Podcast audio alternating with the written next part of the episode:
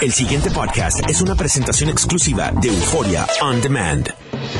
WKAQ 580, expertos en análisis y noticias, presenta a los licenciados Luis Pavón Roca, Carlos Díaz Olivo, en WKAQ Analiza. Muy buenos días. Amigas, amigos, soy Luis Pavón Roca. Les doy la bienvenida a WKQ Analiza, don Carlos Eduardo Díaz y Olivo. Don Luis Eduardo Pavón Roca, buenos días. ¿Todo bajo control? Bueno, que aquí nada está controlado, pero... ¿Por dónde quieres empezar?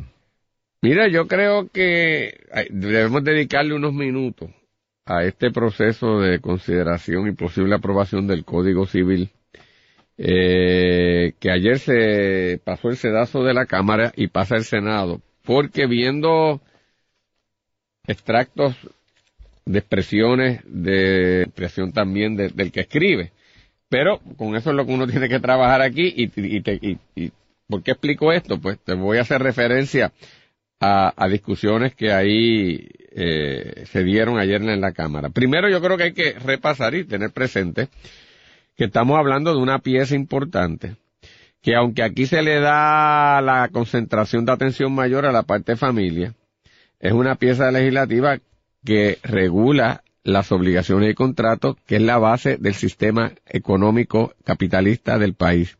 Si no hay contratos, si los contratos no se respetan, si los contratos no se cumplen y no hay manera de ejecutarlo, nada se puede hacer, porque yo no vendería mercancía si yo no te la puedo cobrar a ti, si la mercancía a mí no me llega, yo no la puedo vender a mi cliente, si mi cliente no la puede comprar, a su vez se le afectó eh, su actividad y, y ocurre un disloque de la actividad económica.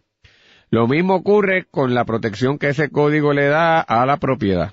La propiedad es otra columna vertebral del sistema de libre empresa. Si yo lo que gano no lo puedo proteger y me lo puede quitar el Estado o me lo puede eh, afectar cualquier otra persona de la sociedad y yo no tengo una manera de protegerlo, de igual manera se destruye eh, la, circulación de riqueza y los mismos cimientos de la sociedad. ¿Cómo el patrimonio que yo me gano se lo puedo dejar a mis hijos, a mi esposa o cónyuge, a, a, quien yo quiera y qué limitaciones hay si alguna, es uno de los grandes temas en una sociedad. Si la riqueza eh, se debe transferir libremente, si debe estar sujeto a, limitaciones, eh, eh, es una cosa importantísima. Pues estamos hablando de una cosa fundamental y que por décadas profesores y profesoras de, de los diferentes centros de, académicos del país y legisladores y legisladoras PNP, popular independentistas han trabajado. Y se ha hecho un esfuerzo que ciertamente no hay manera que todo el mundo esté de acuerdo, porque esta es una pieza complejísima que en principio la aprobó Napoleón en Francia y posteriormente Mussolini en Italia y reproducción de cuerpos completos así integrados. Muy democrático, sí, muy democrático, por eso mismo, porque si va por el proceso democrático no se da. Y que con posterioridad a la humanidad, luego, porque copiárselo una vez ya está por allá es más fácil, pero Posteriormente, las reformas que se han hecho, en realidad, por lo complejo que es, se han hecho por leyes especiales o por libros específicos del, código, y no como aquí se trató de hacer, de verlo en su conjunto, que tiene una virtud, pero es más difícil. Entonces, hago todo este trasfondo porque, mira, entre las cosas que nadie está discutiendo que son importantes, Luis, eh, el nuevo modelo que se está considerando introduce está lo siguiente. La usucapión, que es la posibilidad de una persona eh, convertirse en dueño de una propiedad que está abandonada. Nosotros tenemos unas normas extensísimas de tiempo que no responden a la sociedad moderna y que permiten que propiedades sigan abandonadas por ahí y no puedan hacer ni aprovechar ni por los pobres, ni por el Estado, ni por el que le esté tratando de explotar, hasta que pasa unos términos extremadamente largos. Pues el usucapión se reduce significativamente los términos en bienes muebles de dos años de buena fe a cuatro de mala fe y en los inmuebles de diez con buena fe a veinte de mala fe en vez de treinta como era ahora. Pues yo creo que es una cosa importante y más con las cantidades de propiedades abandonadas que hay en Puerto Rico. Una de las atrocidades más grandes que tenía nuestro régimen de, de regulación civil es en la parte sucesoral. La, eh, esto rompe para los dos géneros, pero era usualmente mucho más severo contra la mujer. Se muere el esposo y tiene hijos, la esposa quedaba virtualmente en un estado de, indefensión porque no era heredera legítima, lo que tenía derecho es un usufructo. Y entonces, cuando había peleas entre hijos, usualmente por segundos matrimonios, la viuda podía quedar en un estado de indefensión y no había virtualmente manera de protegerla. Pues eso se atiende y se trata de, de verdad de corregir. Pues me parece un mérito que entonces nadie discute ni, ni, está consciente de esto. Los procesos de divorcio en Puerto Rico, ya son mejorados, pero no han mejorado tampoco, pero comparado con antes y todavía, en muchos casos son juicios criminales. Es una cosa abominable. Pues se reduce las causales a dos, que son las esenciales, una diferencia eh, ¿verdad? irreconciliable y consentimiento mutuo, que eso es lo que es. Entonces no tiene que estar tú allí que siga adulterio, que que si maltrato y que se sabe, mire, no, ya, pues son cosas que se han ido, pues me parece mejorando. Las normas de derecho internacional fueron trabajadas y eso es una cosa también importante en todo este proceso. Hay unas cosas complicadas y que no hay consenso, pero entonces porque tú no te preocupa una cosita, tú ejecutas todo lo demás y ahí empato con lo que dije al principio. Mira lo que veo que ocurre aquí en el, en el debate. Oigo una persona, a quien respeto, representante de Denis Márquez, pues una de las preocupaciones es que al definirlo del matrimonio, lo pusieron como un matrimonio entre dos personas, que él quería, y lo puedo entender, que se fuese más específico en términos de que, por ejemplo, si hubiese un vaivén en la en la manera en que el Tribunal Supremo de Estados Unidos eh, visualiza la relación de pareja eh, y, ha, abierto el matrimonio a parejas de un mismo sexo, si hay una revuelta en el tribunal y echa para atrás la decisión reciente, que Puerto Rico como quiera mantenga eso. Yo puedo entender eso, pero es por eso le voy a votar en contra del código. La consecuencia es que el código, con todas las cosas atrasadas que tiene, se queda como está, que sabes qué, que tampoco lo permite ahora. Ahora sí que no lo permite. Por eso, entonces, ¿de qué estamos hablando? O sea, yo no puedo entender eso. Entonces veo a Luis Vega, otro que también respeto mucho, y que obviamente, y, como dije respecto a los eh, lo digo respecto a Denis, lo digo respecto a Luis, sé que estos son extractos y que probablemente su reflexión sea mayor. Pero estoy trabajando con lo que dice la prensa. Luis dice que lamenta otras cosas que se prohíba la eutanasia. eutanasia. Yo estoy de acuerdo con Luis. Debería estar ahí. Pero ¿sabes qué, Luis? Ahora tampoco se puede. Si, si no le incluyeron, no hay razón para, para votarle en contra al código. O sea, son cosas que pues no me, no me, no me tiene sentido. El, el, lenguaje que prohíbe la comercialización del vientre fue otro de los señalamientos de Vega. Eh, porque le preocupa que cierre las puertas a la maternidad subrogada. Aparentemente, según lo que he leído de otros lados sobre esto, no le cierra las puertas a la maternidad subrogada. Sí que había una preocupación que existe en otras partes del mundo y aquí se quería evitar, que es la comercialización de vientres. Que es que, por ejemplo, en, Europa y en otros sitios, toman hasta muchachas jóvenes y, la, eh, eh, y básicamente como parte de la trata humana y las ponen a parir, ¿verdad? Y a tener los hijos de otro. Pues yo creo que hay una preocupación sobre eso. Y, y, pero y lo demás no lo consideramos. Entonces hay otra, Luis, que esta yo la comparto en parte, pero tengo que ver que la gente tiene que entender que, que, que, no todo el mundo piensa como uno y que el Estado tiene también legítimo derecho a mantener una información. Está un poco sensible y creo que amerita estas cosas, pues discutirlas. Una de las, Luis, atrocidades que las personas, por ejemplo, que se sienten que andan en un cuerpo distinto al, al, que naturalmente nacieron y, que se operan. Es que muchas veces eh, en el pasado, pues el, el, el, el, su cambio no aparecía reconocido formalmente y entonces vestías, por ejemplo, si eres de hombre te cambiaste a mujer, estás vistiendo ya en tu nuevo, en tu nueva condición, es verdad. Eh, pues la condición que tú entiendes fue la con la que tú te sentiste o naciste, a pesar de que físicamente no correspondía. Yo, yo de verdad no, no soy un experto en eso, pero de los que he oído a los que saben, pues más o menos plantean esto que estamos diciendo. Pero de las cosas más fuertes para esa persona, que le he oído que lo manifiestan, es que después que yo hago eso, y de cierta manera estoy tratando de, buscar lo, lo, que genuinamente yo siento, tengo que presentar unos documentos que entonces aparece allí que si yo soy hombre, cuando aparezco aquí mi personalidad es de mujer y algún idiota o una o bien entonces se burla y humilla al ser humano o, que o discrimina o discrimina contra el ser humano que está ahí. Pues eso me parece una atrocidad porque en este país y en el mundo tenemos la cosa de humillar a la dignidad de un ser humano por cosas con las que no estamos de acuerdo, porque yo puedo entender que tú no estés de acuerdo con eso, pero humillar, faltar a la dignidad y discriminar contra esa persona me parece una atrocidad. Pues entonces, con justa razón, Luis, ellos quieren tratar de eliminar todo vestigio de eso. Pues plantean, y esto aparentemente el código no lo toca, que si tú te cambiaste eso, no solamente debes lograr que te den ahora un certificado de, este, de verdad de nacimiento. Y eso está resuelto. Sí, pero en el, sí, y te dan uno actualizado, pero aparentemente en el récord histórico sigues tú allá en la documentación original como que naciste hombre. Y un documento donde dice que se te reconoció hubo el cambio y que se te pide nuevo.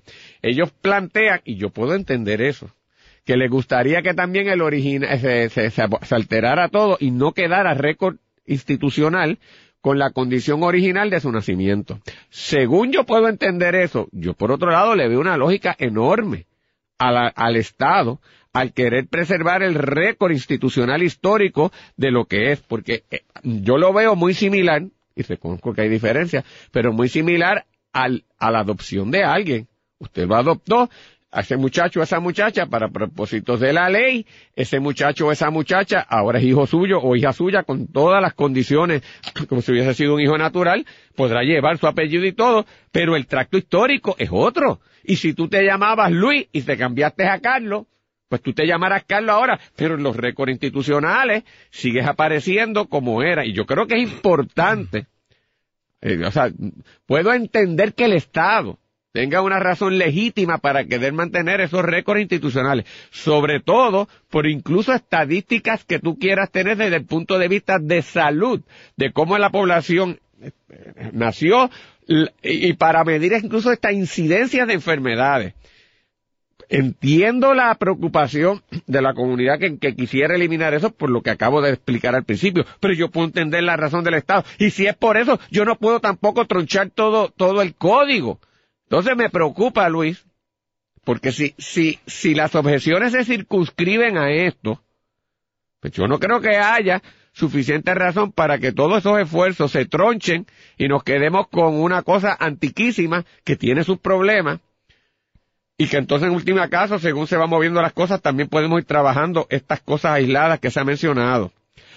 O, por el contrario, si las preocupaciones que se han puntualizado en el área de familia existen y son extendidas en otro de los libros del código, es fundamental entonces que se traiga, porque si no, me preocupa que un gran esfuerzo y que en muchas áreas, algunas las toqué, de lo que en mi escaso conocimiento de este proceso he podido lograr, se pueda perder. Pero, Luis, es complicadísimo esto, y eso es lo que quisiera simplemente traer a discusión a, a los que nos escuchan y contigo. Mira, eh, lo primero que yo quiero señalar es que eh, esto que lo han tratado de vender como un código civil de consenso, que se exploraron las alternativas, que esto es un producto de la visión de mundo del pueblo de Puerto Rico, no lo es. Es la visión de unos individuos que, e individuas que se hicieron cargo de este asunto y lo aprobaron como les dio la gana. Evidencia de esto. Miren que el voto fue estrictamente por líneas partidistas esto llama la atención porque un código civil, yo puedo entender que haya diferencias ideológicas, que hayan conservadores y que hayan liberales y que haya una discusión sobre la maternidad subrogada y entonces a un lado hay uno y a otro lado hay otro y esas son cosas del diablo y esas cosas las permite Dios. Y esa es una discusión histórica larguísima y, complicadísima. Pero miren qué cosa que ayer eh, la votación fue los PNP, excepto dos, que se abstuvieron, no votaron en contra votaron a favor. Los de oposición, que serían los partidos Partido Popular más el voto del PIB, excepto dos populares que se abstuvieron, eh, pues votaron en contra. Así que lo primero que uno como observador de lejos tiene que concluir, espérate, esto fue un voto partidista. O sea, que este Código Civil es el Código Civil visión PNP. Y obviamente tienen el poder, así que... pues. Pero eso tiende a pasar muchas, veces con legislaciones complejas, Luis. Y, Bueno, y fíjate, difíciles, la- ¿no? la el ley que de- tiene los votos lo logró y La ley de municipios Y- y- autónomos se aprobó por la, la Bueno, pero eso es otra cosa, pero ahí, 91. porque No, lo, lo- lo- pero lo que te quiero decir es, el Código Penal lo empujó Napoleón. Y lo empujó Mussolini. Pero, Está o sea, bien, claro, no, pero es- lo que te quiero decir es, terminar, no, está bien, no, sí, eh, lo que te quiero decir, ese problema siempre Per- existe, ¿no? Perfecto, Carlos, pues, pero que no vengan con la hipocresía de decir que es un proyecto común, de causa común, de, de esto es consenso. Perfecto. Tú quieres decir, yo tengo los votos y voy a votar por esta vaina, el que no le guste, que me vote en contra y lo cambie de nuevo. Perfecto. A mí lo que me molesta es la falta de honestidad. O sea, intelectual, que- quiero decir. Así que eso es lo primero que hay que, que hay que mirar. Segundo, esta vaina del Código Civil, honestamente, a mí me tiene algo hinchado. En un país donde no pasa nada, eh, esto del Código Civil ha atrasado esto un montón. Y me explico. ¿Ha atrasado qué? El desarrollo social, económico, político, eh, económico, si no sé si lo dije ya, del país. ¿Cuál es la idea de un código? Y venimos de una tradición civilista. A mí me enseñaron en la escuela de derecho que venía, Puerto Rico es una tradición civilista. Es un embuste. Es un embuste. Sí, evidentemente Puerto Rico tiene una historia, en su historia jurídica, venimos del Código Napoleónico y qué sé yo. ¡Embuste! Esto es una jurisdicción cuando menos mixta y en realidad norteamericana, del common law. Así que todos esos profesores que se pasan ahí engañando a los estudiantes, no, ah, porque es folclórico, porque a nosotros somos hispanófilos. Y entonces amamos nuestra tradición en oposición al invasor, pues entonces abrazamos la... Carlos, tú sabes que es verdad. No, no, no te pido que opines porque que te, te calentaría en algunos círculos, pero that's the truth. Entonces, ¿Cu- ¿Cuál es la teoría de un código? Que tú tengas en un libro, en un, en un documento, unificado un, cuerpo, valga la redundancia, de, de legislación que tenga una coherencia. Esa es la teoría civilista del derecho. Mira, aquí tenemos en un solo sitio el código laboral. ¿Cuántas veces tú nos has oído de ese tema aquí? Y la idea es que en vez de tener regado por todo el planeta diferentes cosas que incidan el código de incentivos. Han oído la palabra código muchas veces, ¿verdad? No se han dado cuenta. La pregunta es, ¿Puerto Rico es un país coherente donde todo tú lo vas a buscar al mismo sitio y lo encuentras? No. ¿Es posible eso en el siglo XXI? No. Aquí hay ve- 20 cosas que están legisladas en lo que llaman legislación especial. Mire, mi hermano, si usted no se chequea la legislación especial, su cliente va preso o demandado. Porque lo que reglamenta en realidad es la legislación especial. Es peor. En nuestro sistema es la reglamentación lo que, lo que, lo que rige. Olvídese usted de la ley. Que la Yaresco le escribió una cartita a la de turismo hoy con relación a que a los reglamentos de turismo, porque ahí es donde hacen las barbaridades. Y eso es lo que usted tiene que estar pendiente. Así que mi primera reacción a todas estas discusiones de código civil, desde el 30 es el último código civil de Puerto Rico. Entonces no pasa nada. Y, y- y- y en realidad estoy llegando a concluir contigo al final del análisis. Tú un poco lo que estás diciendo es, mire, si hay, eh, yo no sé cuántas, 570 páginas, dice aquí. Nuevo Código Civil compuesto por seis libros y más de 500, más de 570 páginas. Pues, en 500 páginas, es imposible que yo no pueda encontrar algo con lo que yo no estoy de acuerdo. Es imposible. No, no hay forma de que en 500 páginas un ser humano pensante no diga, caramba, pero fíjate, a la página 22 dice esto que yo no estoy totalmente de acuerdo. Por lo tanto, o lo tratamos como legislación especial y aprobamos Parte. para lo que haya consenso, que yo un poco era lo que yo decía ayer, pues mire, vamos a enfocarnos en lo que, ah, pero entonces eso derrota la concepción decimonónica de lo que es un código. No, tiene que ser completo, porque si no, no es código. Entonces, nunca, nunca lo cambiaremos. O sea, nunca habrá progreso o atraso. Y vamos. Y vamos a dejar nuevo bobería. Yo, yo estoy indirectamente criticando a la mayoría que, que empujó esto. Pero ¿saben qué? La mayoría es la mayoría. La mayoría es la mayoría. Si a usted no le gusta lo que está haciendo la mayoría, convierta sus términos en mayoría. Pero mientras sea minoría, usted puede gritar, pataletear, discutir, llamar la atención, tratarle con su verbo cambiar posiciones. Pero usted no tiene los votos. Y en nuestro sistema, eh, el que tiene los votos. O sea, este gobernador ganó con un 42% de los votos. Eso para mí es bochornoso. Pero tiene la, mayor, la, mayor, la mayoría de los votos, pues el gobernador se Los acabó. demás, los demás sacaron menos. Los demás sacaron menos de 42. Mire qué sencilla es la vida. Pudo haber sacado el 30. Pero si nadie más sacó más de 30, pues ese es el gobernador. Ah, eso es malo. Ah, bueno, pues si es malo hay que cambiarlo. Pero ese es el sistema. O sea, eh, eh, esta creencia en el sistema, a mi conveniencia, a mí me está tan curioso. Cambiémoslo, discutemos cambios a nivel constitucional. ¿Usted quiere una segunda? A mí, me- a mí me parece que las segundas rondas son buenísimas. Yo no sé si en Puerto Rico en realidad tenga mucho sentido. Porque me tiene sentido en, en países pluripartidistas, donde tú tienes una colección, que son la mayor parte del mundo excepto Estados Unidos, donde tú tienes un montón de partidos, se divide la oposición. Pues Entonces, que tú le digas a alguien que no logró el 50%, por- ¿y de qué estoy hablando? Para ponerlo en contexto. Hay países donde si usted como candidato no saca más del 50%, hay una segunda ronda, típicamente entre el primero y el segundo. El, el- el que salió con más votos, pero menos de 50. Si sacó más de 50, se acabó el juego. Ese es. Pero si sacó 49, pues entonces usted se le obliga a que vamos a una segunda ronda, pero no, hay- no, no ahora con 18 candidatos, porque hay 18 partidos, sino con dos. El primero y el segundo. Y el resto de la gente se tiene que alinear o quedarse en su casa o whatever. O sea, a mí, a mí me tiene eso mucho sentido para que entonces el líder se sienta con que yo represento más de la mitad de este país, por eso es que estoy tomando las decisiones que tomo.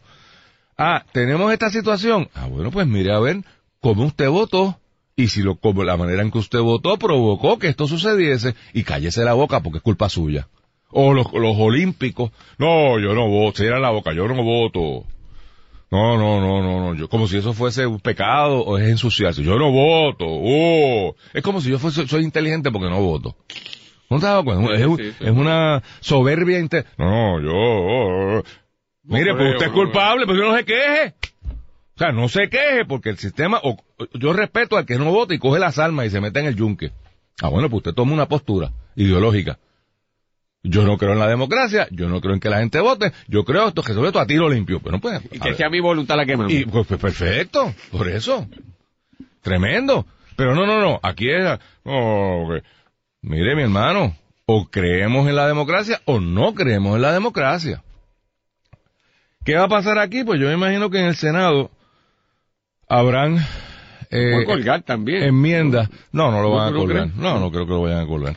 Yo creo que lo, lo digo, lo que usualmente sucede con estas eh, legislaciones complejas, como tú la llamaste, y, y concurro, es que van a haber unas enmiendas en algunos sitios neurálgicos para provocar que vaya a conferencia y entonces hacer los últimos ajustes en lenguaje y mandárselo eh, eh, al gobernador. Pero, si es una, o sea, va- vamos a ponerlo de la manera más sencilla posible. Y por eso empecé hablando de la división partidista y cómo esto es el Código Civil del PNP. Pues si este es el Código Civil del PNP, el PNP tiene los votos en el Senado para aprobarlo. Y si hay alguien con control de sus senadores, es el presidente del Senado. O sea, este no, este no es la Cámara, que es un jegue- jeguero allí. O sea, aquí lo que diga Tommy va. No, no, no, le tienen pánico al presidente. Pues veremos la misma división partidista.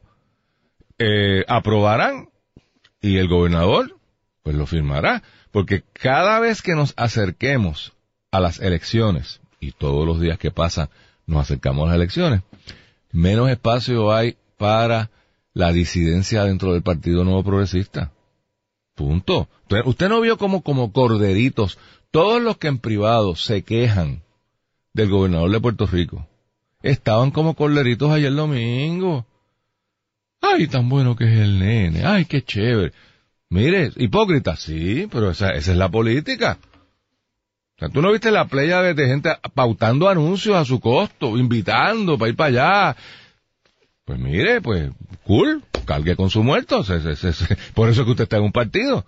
Pero que tú vayas a tener un, un cruce de lanza por un tema donde fundamentalmente, como tú señalas, la, la, aquí la, la, las controversias son unas muy, muy particulares. Y, yo... Y hasta insignificantes a veces, en el sentido de que... No, por, no insignificantes porque no tengan... Porque al contrario, reconocí que toca... Pero comparado con todo lo demás que hay, o sea, no sé. Correcto. Aparte de que muchos... O sea, de lo que yo veo la disidencia, eh, la oposición, perdón. Bueno, lo mismo en este caso quejándose en muchas instancias es porque no fue suficientemente de avanzada el código. ¿Por qué esto es importante? Bueno, porque es que entonces si no fue suficientemente avanzada, hoy día no está atendido. Entonces... Quiere dejar el hay que es peor. Por eso. Entonces, pues, espérate, si, si me estás diciendo que debió haber tenido esto, ok, pues puedo estar de acuerdo contigo, pero y lo, me está quitando un derecho.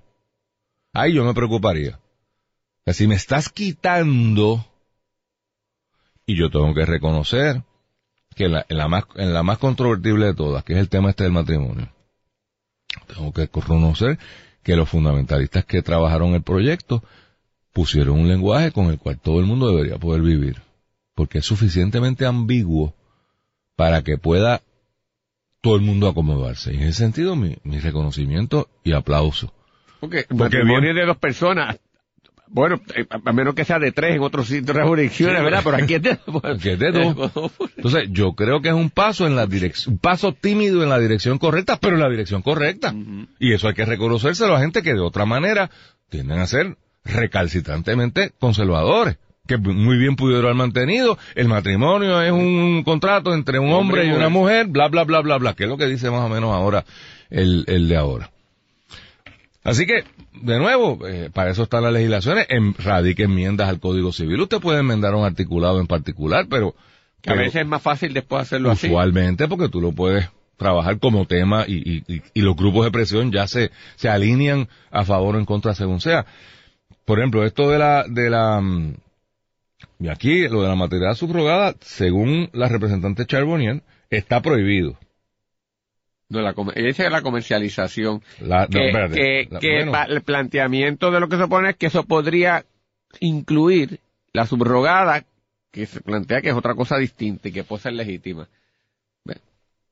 Pero nada, eso yo creo que hay que trabajar. O sea, de nuevo, si usted va a condicionar la aprobación de estos cambios en, en, toto, ¿no? O sea, la, totalidad del, del proyecto, a que estemos de acuerdo sobre temas tan complicados como los que tú has traído, pues nunca, nunca se cambia nada. Porque es que no nos vamos a poner, porque por otro lado hay que reconocer, señores, nos vamos a poner de acuerdo en lo de maternidad, en lo de la maternidad subrogada, nos vamos a poner de acuerdo con lo de transgénero, nos vamos a poner de acuerdo con lo de... No, no, no, no, no, Eso, esos consensos son una eh, bobería. No va a pasar. Por las, son ni bueno ni malo. Esa es la realidad de la condición humana de la gente que vive en una democracia usted quiere, montar una dictadura, tú sabes, controle el sistema educativo, adoctrina a los niños y tal, y tal vez en una o dos generaciones usted tenga una gente que piense igual. No, no va a pasar. Entonces, que usted detiene el resto de, las, de las otras 569 páginas se fueron por el zafacón. El pasado podcast fue una presentación exclusiva de Euphoria On Demand. Para escuchar otros episodios de este y otros podcasts, visítanos en euphoriaondemand.com.